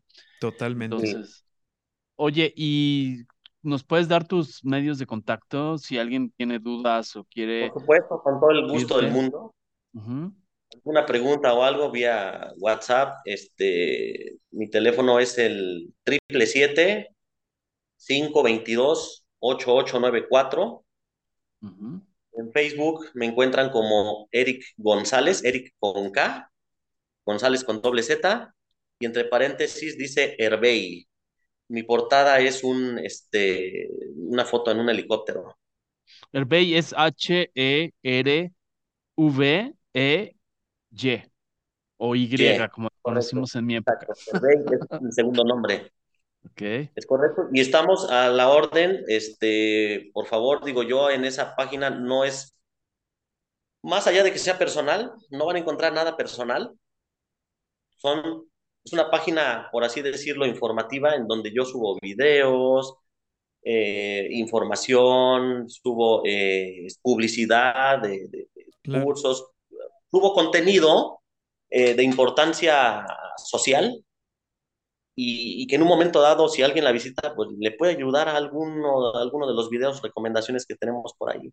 Y puedes compartir esos contenidos para generar conciencia. Por supuesto, claro. Perfecto. Paco, algo, yo tengo mi pregunta no, pues, Exacto, eso estaba, ya me tienes a mí también así en la orilla, en la orilla del podcast, viendo y cuál será la maldita pregunta de este hombre.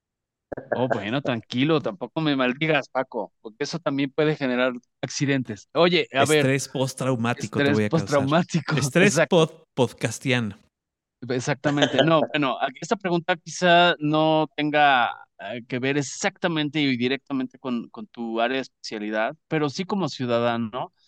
Y yo pienso que quizá ya te lo hayan preguntado, porque todos, excepto Paco, quizá, porque ya es de siempre es bien Contreras, pero eh, yo siempre me he preguntado, ¿qué pasa con esas personas que están en todos los semáforos de México, o en prácticamente todos, que son equipos de rescatistas, están, pues yo no sé si decir si están uniformados o están caracterizados, no quiero afirmarlo, pero sí es una gran duda que yo tengo, que están pidiendo colaboraciones, que yo no sé si las ambulancias, yo tengo una sospecha, no, no, no tengo la certeza que son como el cascarón de la ambulancia, porque yo los veo como que es una franquicia enorme por todo México, casi como todos los Oxos hay esos en los semáforos.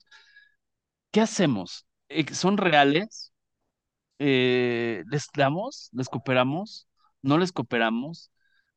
Perdón si te comprometo con la respuesta. Si quieres contestarla, la contestas, pero es una duda, no sé si Paco ¿Cómo decir que no? Porque cuando yo digo sí, Paco dice no. No, es que yo tengo, la yo tengo una respuesta para una, para una parte, pero primero, pero no te la pregunté primero nuestro experto. a ver, Eric, perdón si te comprometo, pero es una duda. No, no, no, no, no, no, para nada, digo, y qué buena, excelente pregunta. Eh, voy a hablar de mi caso personal como líder de un equipo. Nosotros somos una sociedad civil y nosotros autogeneramos nuestros propios recursos capacitando a la población. Ofertamos cursos de primeros auxilios, ofertamos eh, diplomados para formación de personal paramédico avalados por una, un ente académico que es una facultad de medicina. Y además de eso, eh, también impartimos cursos con currícula y validez internacional, avalados por instancias americanas. Eh, estoy hablando de mi caso personal. Esa es la forma en que nosotros obtenemos nuestros recursos. Eh, al mismo tiempo, tenemos ambulancia. Esa ambulancia se dispone para la praxis profesional de los chicos que nosotros formamos, para que ellos aprendan y se enfrenten a la realidad con un paciente en la calle. Evidentemente, supervisados y instruidos por nosotros cada vez que salimos. A diferencia de otros grupos que pues, se dedican a, a, botear o a estar pidiendo, yo no comparto esa ideología porque hay formas de obtener recursos de manera decente, de manera legal. Y yo creo que mi recomendación para ese tipo de grupos sería que buscaran esa forma, ¿no? De poder generar recursos mmm, ayudando a otros eh, sin estar pidiendo de manera gratuita, ¿no? Yo creo que siempre hay mecanismos y hay formas para poder eh, ganarse unos pesos, ganarse la vida, pero yo creo que es un poco denigrante hacerlo de esa forma. Tal Excepto vez... la Cruz Roja, ¿no? Que es una campaña, o es una institución más, o bomberos, ¿no? Claro, la, es, la Cruz Roja es una institución de asistencia pública, ellos pues eh, invierten mucho dinero todos los años en capacitación a su personal, en la compra de ambulancias, en, en, en, la ayuda, ¿no? De manera gratuita a la población, ¿no? Porque eso es lo que hacen, ¿no?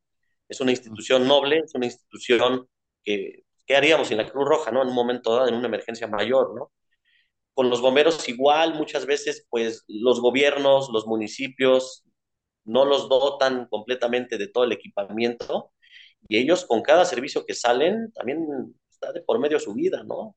Y es necesario que tengan un equipamiento necesario, adecuado y profesional para evitar que ellos pierdan la vida en un incendio derivado de una intoxicación, derivado de la inhalación por monóxido de carbono, derivado de una quemadura, ¿no?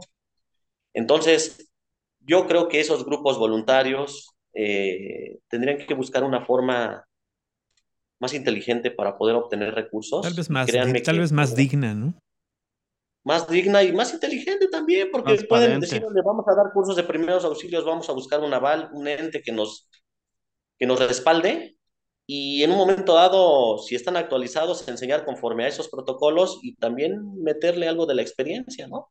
Que les ha dado durante varios años la atención de las emergencias. Sí, sobre todo más que digno, yo lo definiría como más transparente, porque yo esa duda la tengo en cada semáforo que me los encuentro. ¿Allá en Veracruz existe mucho esa situación? Sí, claro, muchísimo. Y no solo en las ciudades. los topes, aparte se ponen siempre en los eh, topes. Sí, claro, en los topes, en los semáforos, pero no solo en las ciudades, Este, los vemos en las carreteras, los vemos en, eh, eh, en los cruces cercanos a algún pueblo, ¿no? O sea, y, ve, y y yo sí te puedo decir, y esta es la parte, la parte en, la, que le respondo a Emilio, de que son reales, sí son reales. O sea, yo, yo tuve contacto con, con algunos de ellos por una emergencia que tuvimos en casa y me quedó muy grabada la cara de, los que nos ayudaron. Que, que, te voy a decir algo. Eh, la ambulancia no tenía, no tenía eh, equipamiento. ni el equipamiento, ni absolutamente nada. Eh, em, como dice Emilio, era un cascarón y adentro traía atornillado un catre. Mesa de Pepsi. Y este, y así llegamos al hospital. Y bueno, como, como, como sea, llegamos, ¿no? Eh, a la persona que llevábamos la envolvimos en unos, eh, en unas eh, cobijas de la casa, porque ellos no traían nada, y unas almohadas de su cama. Y cuando llegamos al hospital, pues se hicieron perdedizas, ¿no? O sea, ellos se las quitaron antes de que las bajaran, lo pusieran en una camilla del hospital y los de la misma ambulancia las guardaron, ¿no? Como diciendo, pues ya, ya la hicimos, ¿no? Ya tenemos, ya, tenemos cobija, ¿no? Para el próximo, claro. Este, y no solo eso, posteriormente nos pidieron dinero. O sea, nos pidieron que los apoyáramos, ¿no? Eh, obviamente no era obligatorio, ni mucho menos, pero nos pidieron que si los podíamos apoyar.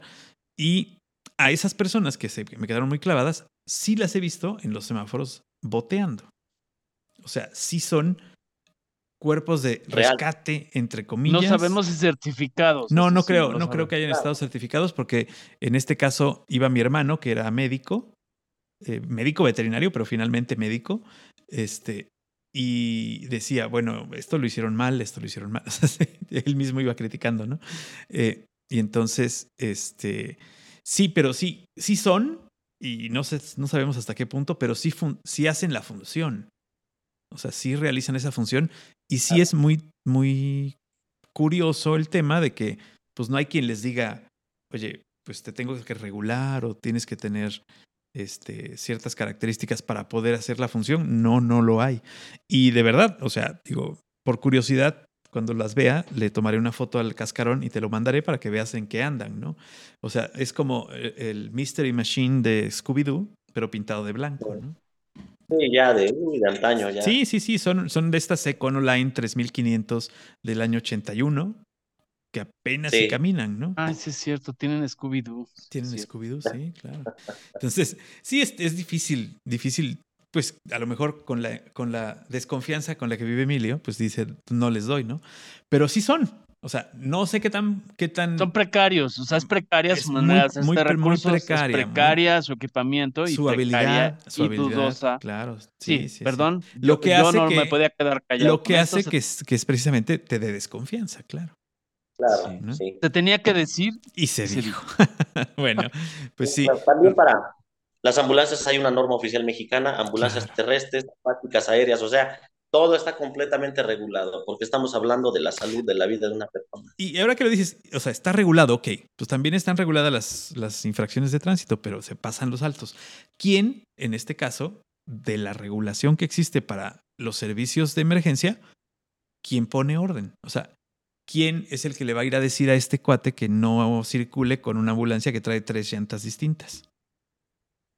Por ejemplo. Se supone que los, los, los entes, por ejemplo, en Morelos es el CRUM, Centro Regulador de Urgencias Médicas, o entiendo yo que en Veracruz pudiera ser Protección, Protección Civil civil, a lo Estatal, mejor. Ajá, puede ser. probablemente, o algún ente de la Secretaría de Salud, no estoy muy enterado si también hay allá CRUM, Sí, sí hay lo hay en CRUM.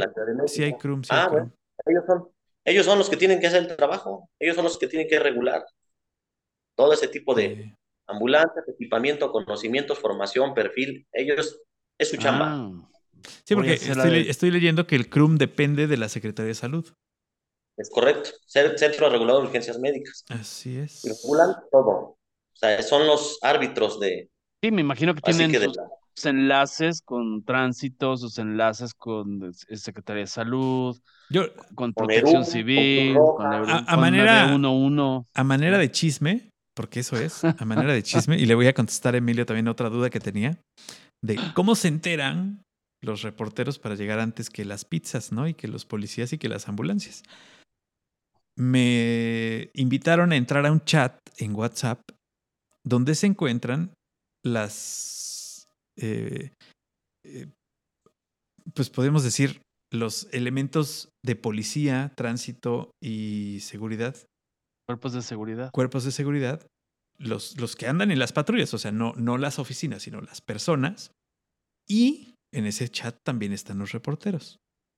Entonces, y además de eso, están un montón de gente. Hay un montón de gente. Hay, perdón, un montón de gente. Y, y la gente va en su coche y dice choque en tal calle. Y entonces Y foto. luego, luego, ¿no? Y claro, y la foto. Este, atropellado en tal calle, incendio en tal calle. Porque hay gente de toda la ciudad. Es, es para, este es un chat de Jalapa que se llama, ah, bueno, no recuerdo, no acepté, no acepté Jalapa inglés. Vialidad. Jalapa No, Vialidad. no, no es vialidad, no, no es, no es el de vialidad, porque el de vialidad aquí en Jalapa existe una persona que lleva una cuenta en Twitter que se llama Vialidad Jalapa y que todo mundo le manda Trans. cosas y ella los pone. Eh, Esta chica pone en Twitter la información, pero pues es una información que tú puedes o no consultar. Pero en el caso del WhatsApp hay personas oficiales que están compartiendo la información y esto es lo que hace que pues sea Mm. muy rápido para que los reporteros lleguen. Ahí está el chisme. Ese es chisme y, y- y, pues no sé los nombres de las personas que están adentro del chat, pero me enseñaron a mí el chat y tenía como 400 personas. o agregaron. 500. No, no, no, yo no. A mí ya no me, ya no me agregaron, pero también es un, es un, es un problema de información ahí, o sea. Claro. no, Yo no me, a mí no me, yo pedí que no me agregaran. No, es que si ya te vas a las entrañas, perdón, Eric, pero si- eso hasta pegaría con el IFAI. que es No, un- un claro, tema porque imagínate- Información sensible. Eh, eh, existe un grupo, existe un grupo, y esto es aparte, donde te mandan, por ejemplo, las portadas de los periódicos todos los días, para que tú tengas información. Pero si tú te metes a la, la información del grupo, puedes ver quién está en ese grupo y saber su teléfono. Entonces, Claro. Entonces, Por yo en el, en, el, en el grupo este, yo estoy por cuestiones de difusión, eh, te metes y yo tengo el teléfono, por ejemplo, de Ciro Gómez Leiva, Ah, mira. Mm. por ejemplo. Obviamente, en mis manos está seguro, ¿Y pero no en tienes el manos de de alguien Pigmenio? más. ¿El de quién? ¿No tienes el de Epigmenio? El de Pigmenio no, creo que no está. Y si no está, y si está, no está con su nombre. ¿no? A Y ver. últimamente Ciro Gómez Leiva no es, no va a confiar en nadie, ¿no? Por ejemplo. ¿No? Exacto. Entonces, exacto, bueno, cuidado. ahí está. Eso, es- eso es aparte. Eso es extra. Eso es extra. Esa es otra historia, como diría mi tía Goya. ¿no? Así es. Eric, ¿algo más que nos quieras comentar? Porque este ya se fue por el, el Sí, este, sí, sí, lavadero. Ah, Pues, ¿Algo más me, que encanta, me encanta este tipo de charlas, de pláticas, de, de programas, de conocer amigos nuevos. Este, Emilio Francisco, que se ocupan ustedes por llevar a las personas, a la comunidad, a la sociedad, información de diferentes ámbitos. Hoy tocó lo de pues anécdotas, pláticas, eh, recomendaciones en cuestión de primeros auxilios. Eh, nos tardaríamos años terminar de dar un curso vía remota. Claro. Pero considero que esta labor que están haciendo ustedes de dar información a la población en general de diferentes temáticas es muy importante, ¿no? Porque al final de cuentas las personas quizás no están interesadas en este tema, pero tal vez les interesó el tema anterior o el que viene, qué sé yo. Yo los quiero felicitar, les quiero agradecer el espacio y sepan que aquí en Cuernavaca tienen un amigo, cualquier cosa que se les ofrezca aquí estamos pendientes. En alguna otra ocasión, si ustedes tuvieran necesidad de alguna otra plática eh, referente a lo que yo manejo, con mucho gusto, o si quisieran en un momento dado abordar algún tema eh, también algo especializado, por ejemplo, colaboro con un médico, eh, el doctor Martínez Dunker, que fue el promotor e impulsor de la ley en el Senado de la República y en el Congreso del Estado, en la ley de espacios cardioprotegidos para la prevención de la muerte súbita. Él es cardiólogo y él eh, da conferencias sobre la prevención de la muerte súbita y da conferencias en relación a, a, la normatividad y a la cuestión de qué hacer en caso de reconocimiento de un paro cardíaco, cómo reconocer un, un EBC, cómo reconocer un infarto. Es decir, claro, información súper importante. Hoy en día México estamos inmersos en ese problema, es una epidemia.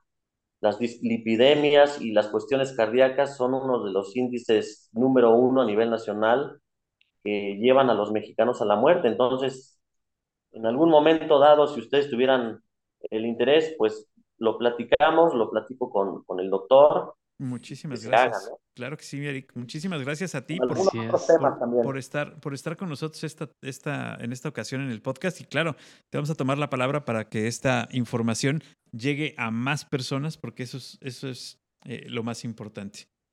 Sí, y vamos a tener una plática en breve, te vamos a invitar para el 24 de junio, que es el Día Internacional. el Día Internacional, claro. Del paramédico, eh, de los médicos prehospitalarios, y este, ojalá estés con nosotros, y gracias por esta, estas sugerencias y comentarios, y encantado. Nosotros, ya sabes, nos encanta platicar y aprender con todo el mundo, y sobre todo con que una, dos o cinco personas o donde quiera que nos escuchen, como en esta versión de podcast que nos escuchan en 52 países, digo que no todos los países, pero sí hay gente de 52 países que nos escucha. Exactamente, en esos tres años y radio, pues llegamos a ocho estados, entonces es nuestro granito de arena y bueno, pues eso es gracias a gente como tú, Eric, y gracias a Mitzi, de todo, con todo cariño le agradecemos ser el vehículo para llegar hasta Eric a través de una una cuerda de emergencia, pudimos llegar hasta él. Muchas gracias, Eric, un gusto. Un abrazo, muchas gracias por la invitación y estoy siempre a sus órdenes para cualquier cuestión. Igualmente. Igualmente, Igualmente muchísimas gracias. Y bueno, pues cerramos, cerramos el, el, programa como siempre con la, con la invitación y la recomendación de que este contenido lo escuchen, comenten y compartan. Hasta la próxima. Algoritmo, Algoritmo X. Emilio Retif. Francisco Disfín. Esto fue Algoritmo X.